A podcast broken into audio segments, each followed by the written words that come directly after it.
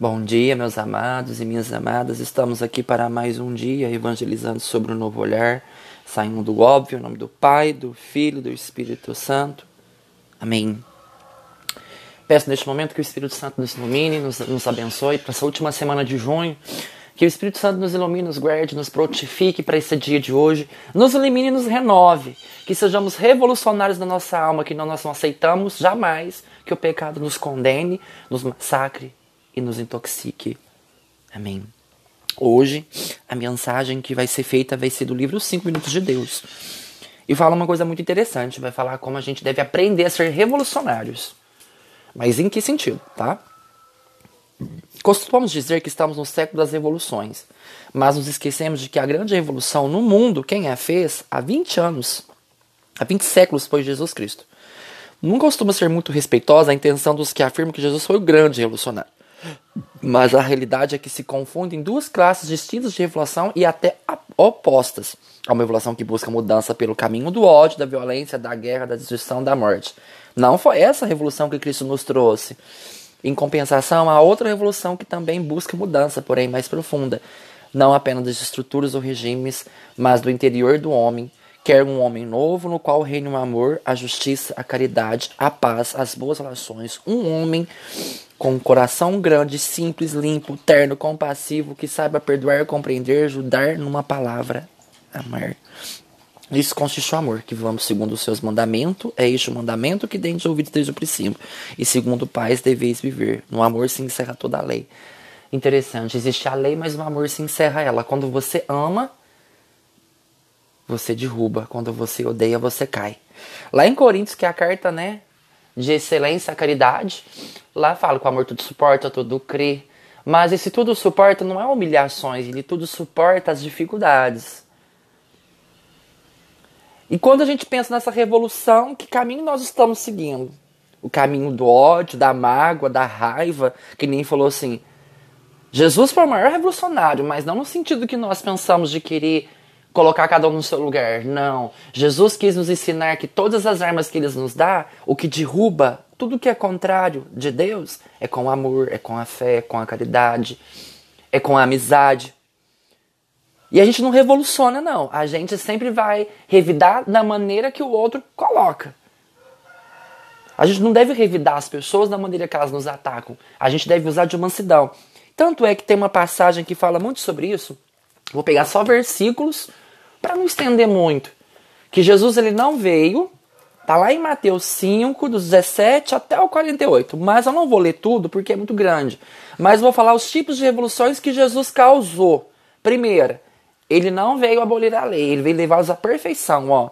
Mas sim, não vinha abolir a lei os profetas, não vinha abolir, mas sim levá-los à perfeição, ou seja, se no amor se, se, se no amor se encerra toda a lei, então aqui ele vem nos levar à maturidade da nossa mentalidade.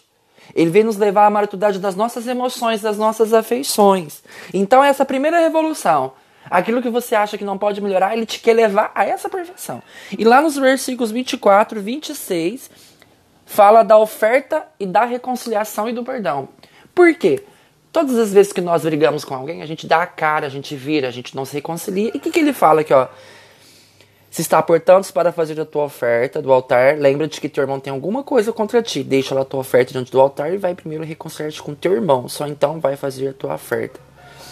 Ou seja, se alguém tiver alguma coisa contra você, vai lá e se reconcilia. Não porque você quer aquela relação de volta, porque você não quer ficar em guerra com ninguém. Você escolhe a paz. Outra revolução: reconciliar-vos com o próximo e com Deus. Aquele que não se reconciliar com o seu próximo, não está lá reconciliado em Deus. Porque a gente não fica em paz.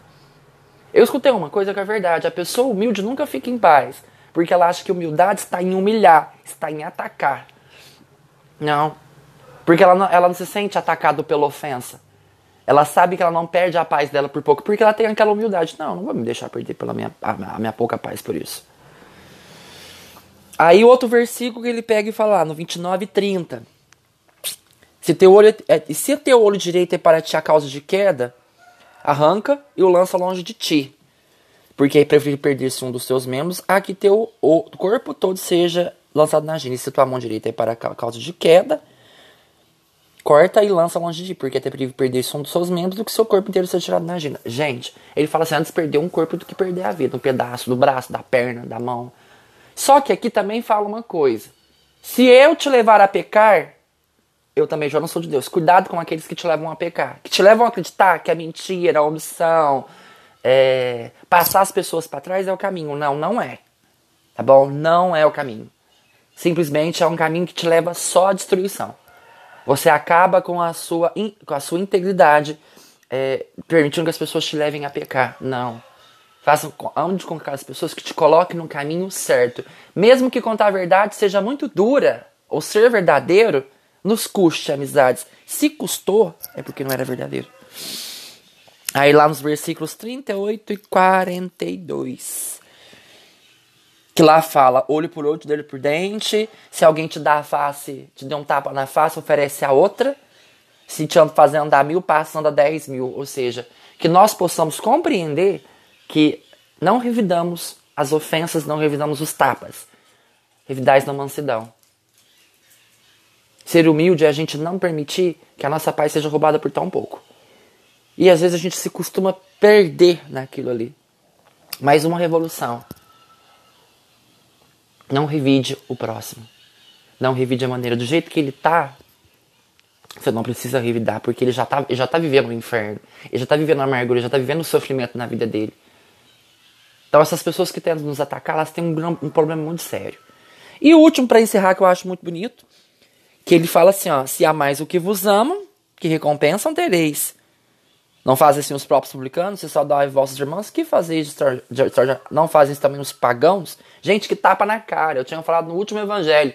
Se até os pagãos que não conhecem Jesus, não conhecem a lei, não conhecem a Bíblia, que não são batizados, que não vivem uma, uma casa religiosa, que não tem uma escolha, porque eles, eles querem não escolher, mas eles acreditam em Deus, fazem a mesma coisa que a gente faz. O que é feio é a gente tomar conhecimento da palavra e ainda continuar fazendo as coisas de errado.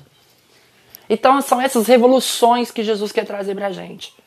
A revolução da alma, das atitudes, do comportamento. Um dia a Bianca tudo falou: agir, nós nos programamos para agir, qualquer um faz. Mas reagir como Cristo reagiria, assim mostra quem eu sou. Não são as ações que mostram quem sou, é as minhas reações diante das situações mostram que Deus eu estou vivendo. Então que possamos ter essa revolução de Cristo, que as nossas reações sejam as iguais de Cristo e não do pecado da carne. Louvado seja nosso Senhor Jesus Cristo, para sempre louvado. Que Deus vos guie, vos guarde e vos proteja. Amém.